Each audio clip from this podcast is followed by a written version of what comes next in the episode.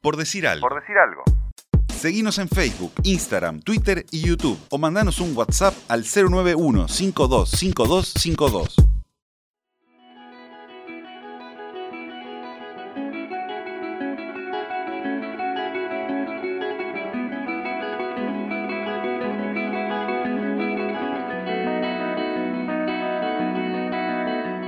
Bueno, y hoy estamos en contacto con San Pablo, con Brasil, para conversar un rato con Emiliano Laza, el finalista eh, olímpico uruguayo, saltador, saltador de largo. En Río 2016 accedió a aquella final olímpica tan recordada y que ahora, bueno, también está sufriendo un poquito los, los efectos de esta cuarentena en Brasil, eh, guardado en su casa sin, sin poder entrenar como es habitual. Pero eh, vamos a ver cómo le vino a él este tema de que se pospusieran los Juegos Olímpicos porque venía de, una recuperación, de una lesión eh, un tanto complicada, así que tal vez no sea tan negativo. ¿Cómo andas, Emiliano?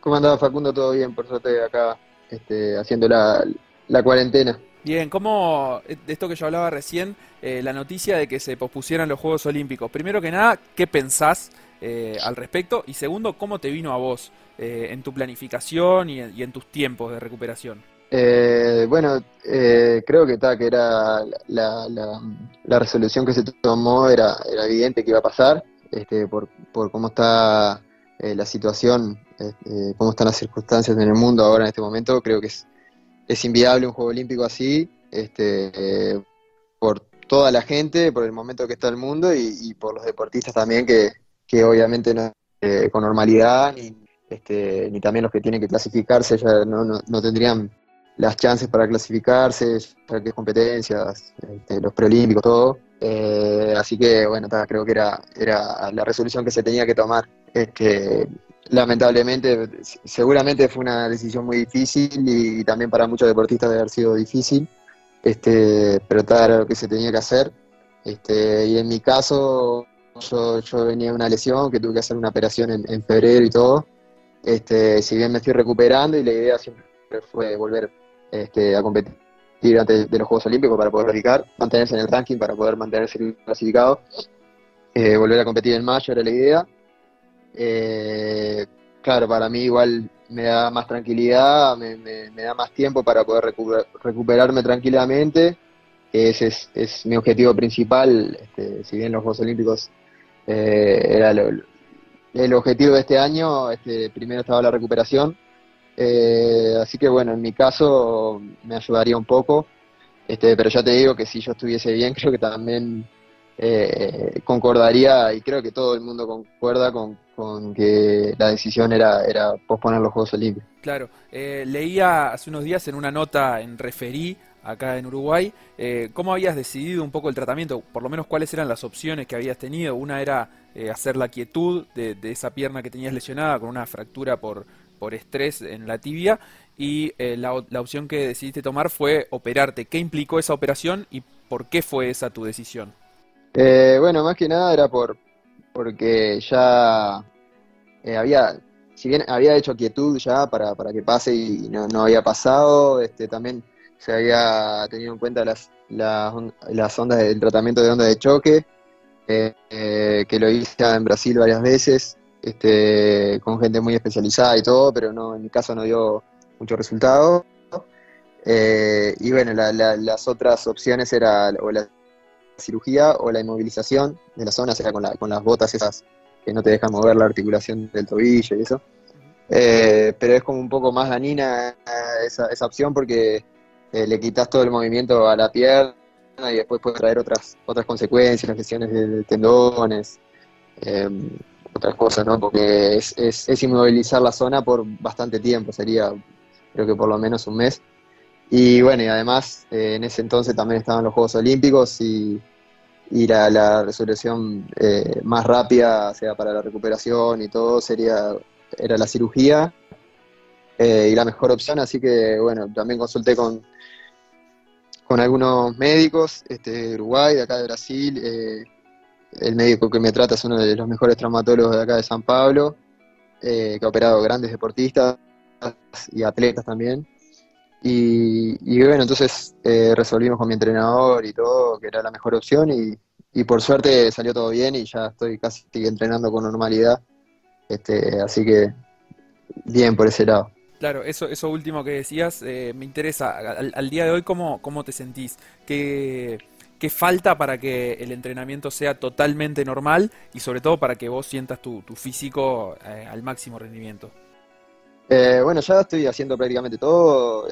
justo también ahora se cortó todo, que estoy volví a entrenar readaptado porque estoy en, mi casa y no se puede prácticamente correr ni nada. Pero ya estaba volviendo a correr de a poco ya saltando también, haciendo unos saltos, no todavía salto largo y eso, pero, pero más que nada este, sin dolores prácticamente, algún dolor ya hace más de un, mes y dos semanas creo que hace que me operé, fue el, 13 de febrero, eh, y prácticamente sin dolores, eh, excepto los dolores de la cirugía en sí, eh, un poco, y también el tema de lo importante más que nada antes de volver a saltar y entrenar con normalidad es el recuperar la, este, la musculatura ¿no? que, se pierde cada vez que uno hace una cirugía, eh, porque tuve que andar algunos días con muletas y eso sin apoyar, y este, es normal, entonces eh, ahora estaba en eso más que nada recuperando la musculatura, la musculatura y, y bueno, pero es eso, pero por suerte salió todo bien y sin dolores, así que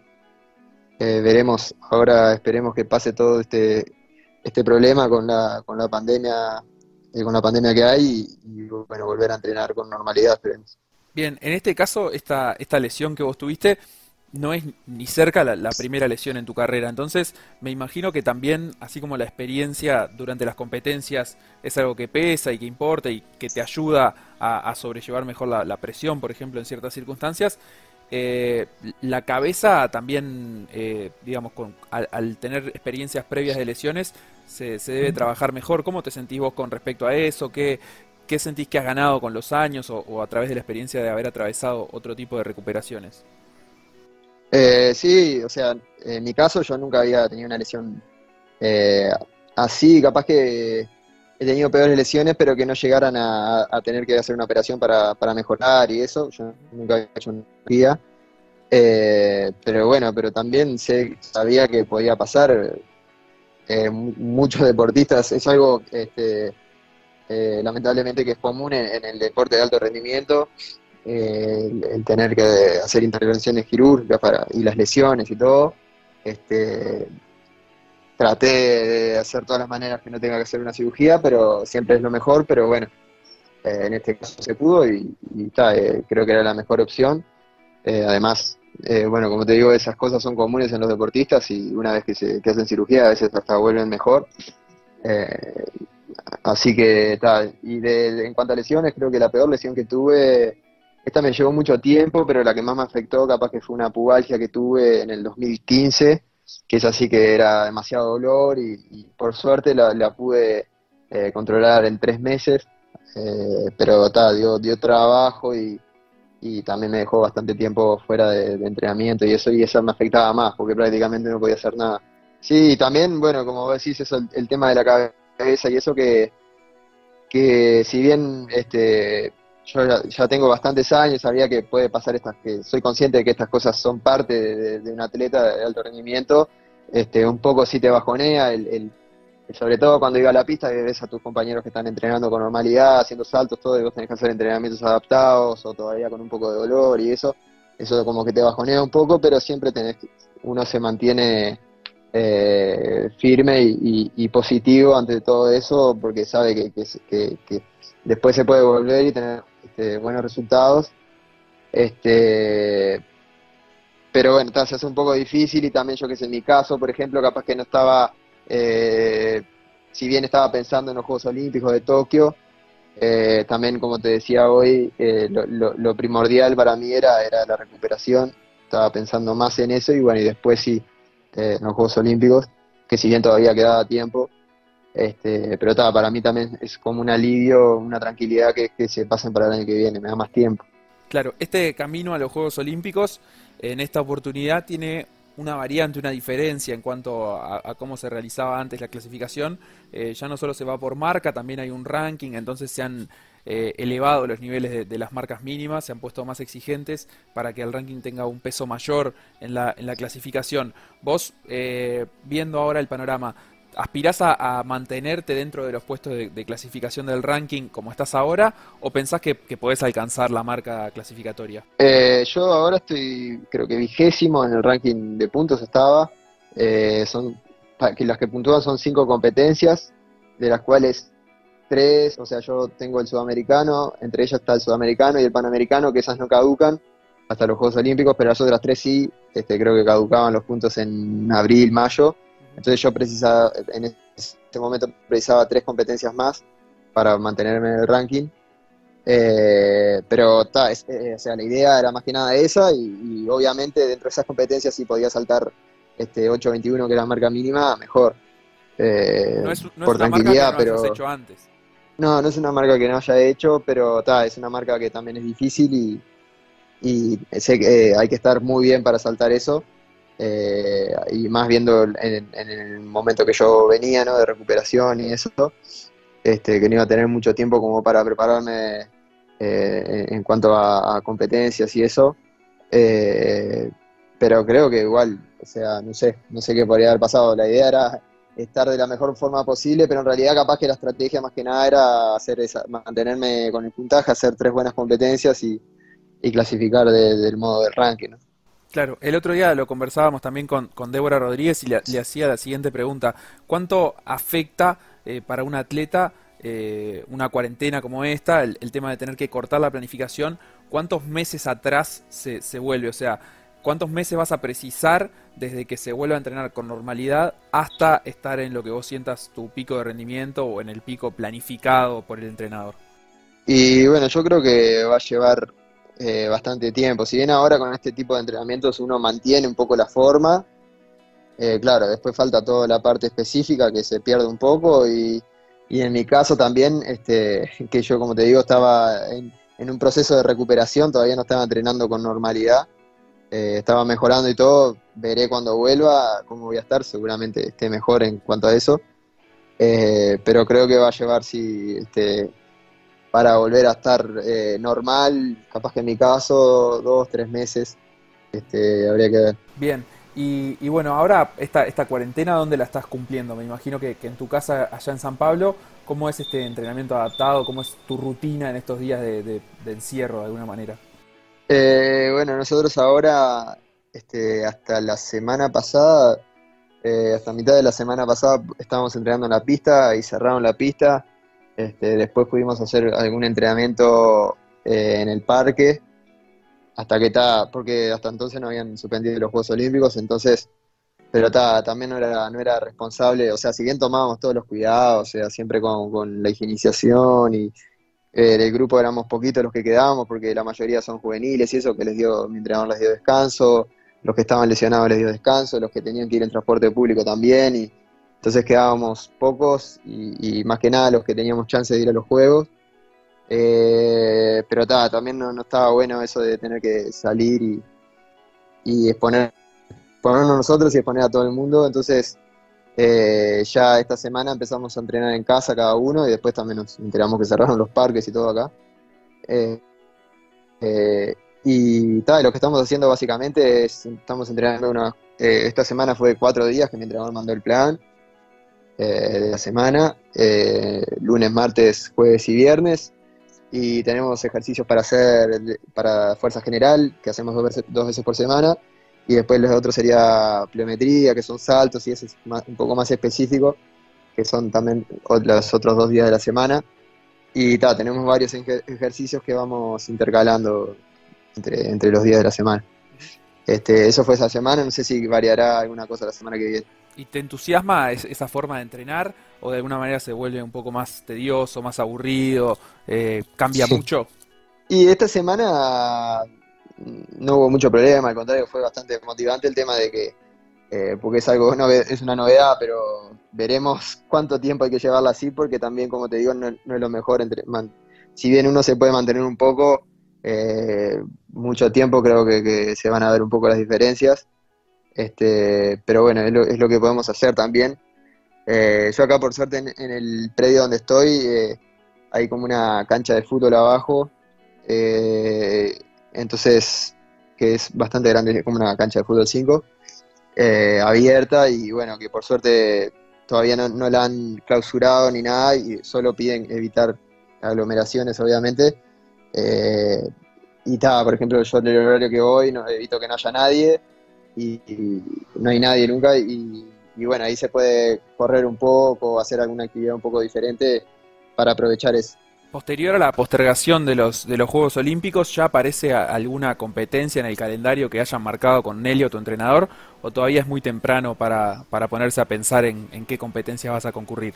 Y todavía está, yo en realidad, o sea, ya hay competencias después de los juegos y eso, eh, pero ni, si, la verdad que no ni lo he visto porque estoy en un momento de que, estaba con el tema de la, de la, recuperación de mi lesión y eso, y, y, en este momento también no sé si se irán a hacer esas competencias después de los juegos, este, porque me parece que, por ejemplo, en nuestro caso acá lo peor todavía está por venir estos próximos meses, no sé cuánto tiempo va a llevar, eh, no sé qué van a hacer en el resto del mundo, pero pero es como muy temprano para pensar en eso, pero si todo pasa y en el caso que vuelva a entrenar a normalidad, esté, esté entrenando bien como para competir y, se hagan las competencias, lógicamente sí, volvería a competir. ¿Cómo, ¿Cómo ves el nivel internacional actual en tu prueba? Yo la verdad es que siento que, ha crecido de Río para acá eh, y, también, digamos, este tiempo de, lesión para vos y, que, que te ha digamos, mermado un poquito los resultados, eh, han aparecido otras figuras como el cubano Echeverría eh, o, como otros saltadores. Jamaiquino. Ahí está, por ejemplo, que lo están haciendo muy bien y, que son figuras nuevas que, en Río no estaban. Sí, la verdad que, como decís vos, de Río para acá este, subió bastante el nivel. Eh, del 2012 para Río capaz que fue un nivel más, más parejo, que estaba bueno. Eh, y fue justo cuando yo empecé a surgir, eh, a saltar sobre los 8 metros y eso en el 2015. Este, y después este, empezaron a surgir los, los, bueno, de Estados Unidos que siempre han estado, después los sudafricanos, este, eh, el que quedó segundo en los Juegos Olímpicos, que ganó el Mundial en 2017, que se veía como el mejor, y después surgió bueno, también estaba el Estados Unidos, el otro que, también le dio doping positivo. Eh, después eh, surgieron, después surgió el cubano en el Mundial 2018, que, le ganó al sudafricano, y, después surgió en este ahora en el año en Doha, el año pasado, el jamaiquino que le ganó al cubano, que era el favorito. Entonces es como que año a año están surgiendo nuevas estrellas ahí del salto largo y le están subiendo el nivel que, está bueno, pero está, eh, se hace también más, más, difícil. Claro, ¿cómo te ves vos en, en ese contexto eh, en la actualidad? O sea, reinsertándote, suponiendo que, que volvés a, tu mejor nivel, a saltar por encima de 8 metros 20, eh, ¿cómo, te sentís dentro de, esa competencia más fuerte? No, yo me siento bien. o sea, a ver, en Río cuando yo fui me sentía bien, creía que podía estar entre los finalistas, tener un buen resultado y sin embargo cuando fui creo que estaba en el ranking, estaba eh, penúltimo o antepenúltimo de, de los 32 con, con, mi mejor marca y logré quedar sexto, o sea, eso es cambia mucho, en un juego olímpico nunca se sabe, los favoritos a veces les va mal, a veces no, no, tiene por qué ir bien y, cambia mucho en ese tipo de competencias grandes, este, pero sí, el nivel ha subido, capaz que que se precisa, pero yo que sé, en el Mundial de Doha, por ejemplo, para entrar en la final entraron con 7.86, creo que es una marca bastante baja. Eh, que yo, por ejemplo, en el Mundial en el 2015 queda fuera de la final con, con 7.94. Entonces, eh, eso varía mucho, pero está, mis objetivos, este, uno siempre piensa en superarse a sí mismo, mi objetivo es, es ir mejorando, este, sobre todo eh, tratar de, de este, mejorar un poco en cuanto a, lesiones, eso que me han perjudicado bastante estos últimos años, porque estos últimos años, porque creo que mi nivel fue mejorando, este, me he sentido cada vez mejor, pero las lesiones me, han este, perjudicado un poco en eso. Este, pero bueno, esperemos eh, seguir bien y, poder este, llegar a, este, a las competencias grandes en un buen momento y poder meterse en la final y eso. Este, y después ahí se ve lo que pasa. Vos decías que para Río te visualizabas en la final y te sentías muy bien. ¿tenés alguna visión para, para lo que se viene ahora? Eh, o, el, tema de haber estado un poco parado por la lesión trastoca eso y todavía no, te permite animarte a, no sé, apuntar a algún objetivo en concreto? Eh, no, yo, eh, a ver, yo creo que, que, sigue estando bien. pienso que voy a estar bien, que me voy a recuperar, voy a poder entrenar con normalidad y, estar en en mi buen nivel, que es estar saltando barrio de 8 metros y estar en las competencias más importantes, estar entre los mejores. Eh, todavía estoy en el ranking entre los mejores, así que eh, creo que, sí que se puede. Y, bueno, una vez llegando a las competencias importantes, como siempre, la idea es, es llegar en un buen momento y meterse en la final. Después ahí se ve lo que pasa y eh, creo que es el, objetivo principal para todos. Pero claro, mi idea es llegar a Tokio en el mejor momento prepararme para llegar en el mejor momento. Bien, obviamente no es ningún descubrimiento que, sos el mejor saltador uruguayo de la historia, porque por algo tenés el récord nacional y has, logrado lo que ningún saltador uruguayo había logrado antes. ¿Te sentís de alguna manera también el mejor atleta uruguayo de la historia? Eh, o, te comparás con algún otro atleta o buscas algún logro en particular? Eh, no sé, cada, cada atleta ha tenido sus, buenos resultados diferentes en en un momento u otro. Eh, capaz que el resultado más importante sí, que fue en los Juegos Olímpicos, que es esto. Eh, pero también, yo que sé, Ricardo Vera también había sido finalista. No sé, por nombrarte otros, Andrés Silva fue campeón del mundo de menores, ha tenido un montón de récords nacionales. Eh, fue a Juegos Olímpicos ya cuatro veces, creo, y, bueno, siempre se ha, mantenido en el alto rendimiento por muchísimos años. Eh, así que no sé, no, sé bien cómo se definiría el mejor atleta, pero, pero sí me pone contento de haber podido, tener esos resultados y este, seguir eh, mejorando el atletismo nacional. Y cambiando totalmente de tema, volviendo a algo que mencionabas vos antes, eh, sobre algún doping positivo que hubo en tiempos recientes, de, Henderson, decías vos, el estadounidense. No, Henderson no fue Lawson. Lawson, ahí va, Sherrion Lawson. Que, que no sé, ahora vi una noticia que era para tener cuatro años de suspensión y no sé, se ve que hizo un juicio o algo y, le, y parece que ya lo van a liberar. ¿Cómo, cómo viven ustedes los atletas ese tipo de, circunstancias? Porque son gente con la que, mal o bien, algunas veces al año te cruzás, eh, compartís competencia, eh, se, se, se habla mal del atleta que salta un doping positivo, es un tema que, que esté en la vuelta, se sabe que hay gente que, que, lo ofrece a distintos deportistas, que hay deportistas que lo busquen. ¿Cómo, cómo es ese tema del doping en, en, la vuelta ahí en las competencias internacionales? Y es algo, para mí, en lo personal, es bastante triste y, la verdad que me pone bastante mal cuando me de, de, esos, de esos casos así de doping y más cuando son de mi prueba cercano, porque no, no, no, me, no concuerdo para nada y, y, está y es, malo, ¿no? Por, todas las cosas que uno pasa, eh, la preparación que hace, todo este, eh, de, una forma concreta y, cuando después de competencias, por ejemplo, en mi caso, eh, en el 2017, Lawson, que después fue suspendido en 2018, él fue plata en, en Londres y yo en Londres eh, en la final quedé noveno, no pasé entre los ocho. Este, quedé noveno, no pude hacer los últimos tres saltos. Eh, y fíjate que el tipo este fue plata. el doping le dio después, pero bueno, pero estaba saltando mejor el 2007, así que seguramente el 2017 estaba de la misma forma. Y, sin embargo me dejó fuera de una final mundial. Este, así que no sé, es como que bastante malo cuando, cuando uno se entera de esas cosas, ¿no? Eh, pero bueno, creo que, hace, hace, lamentablemente es parte del deporte de alto rendimiento y, bueno, esperemos que mejore el tema de, encontrarlos también.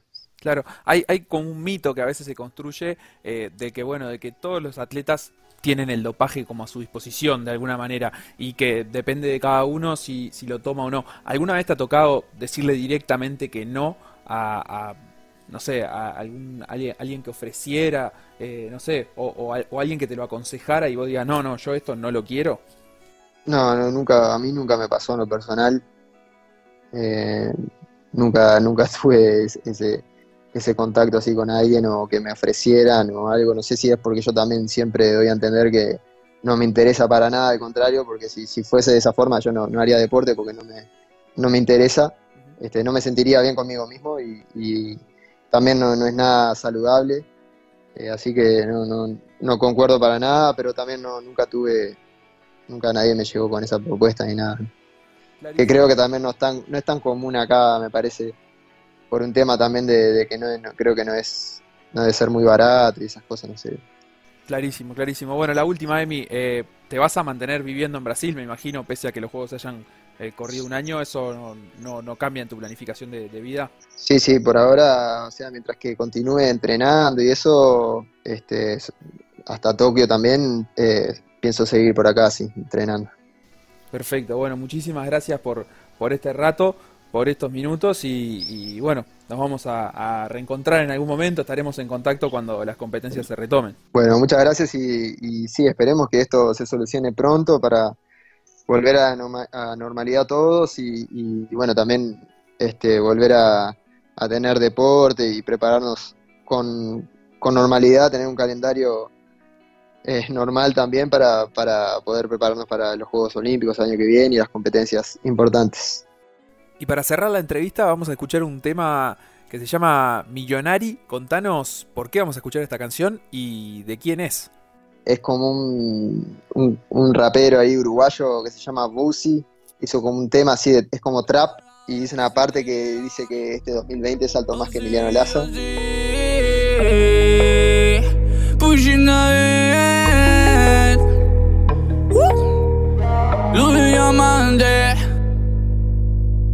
Break de pared, voy por el McLaren. No tengo pensado parar hasta ser millonario. Money, money, rock and rolling, de pistol una 40. De preocupado, I'm funny. Todo vivir, nada sufrir es la salida. Nunca importó el que dirán si son mentiras. Cuando tú quieras, la está esperando. Yo estoy tranquilo, no debo cuenta a nadie. No me llames cuando yo estoy luqueando. Modo avión no me caen ni los mensajes. Oh, oh, tu novia quiere con otro. Y ese otro me hace que lo conozco. Desde chico no creo en el amor. Terminé con eso la cuenta, por favor. Oh, oh, todos mis locos. Seven rings like Ariana, uno solo como Frodo. Golden drinking like a boss, like a boss. Pero en mi mente solo está voz. Break the party, voy por el McLaren. No tengo pensado parar hasta ser millonario. Money, money, rock and rolling. De pistol una 40, despreocupado, I'm funny. Como dijo Easy, yo tengo la llave, yo tengo la key. Y hay que disfrutar cada momento porque no sabemos cuándo vamos a morir. Tengo un montón de esperanza, con lo que tengo no alcanza. De un día para el otro estoy loco, no sé qué me pasa. Me parece que toda la grasa que estoy soltando en masa. Este 2020 saltó más largo que Emiliano Laza.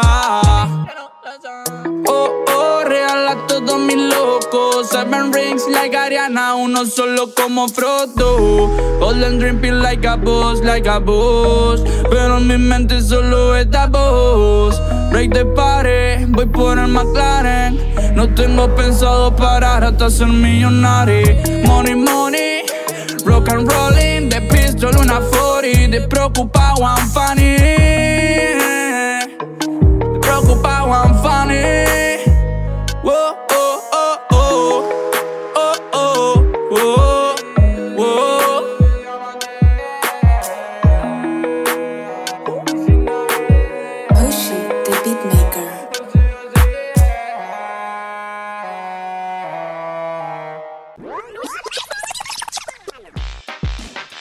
perdiste PDA Radio en la tarde, revivilo en la noche. De lunes a viernes a las 21 en Radio Mundo.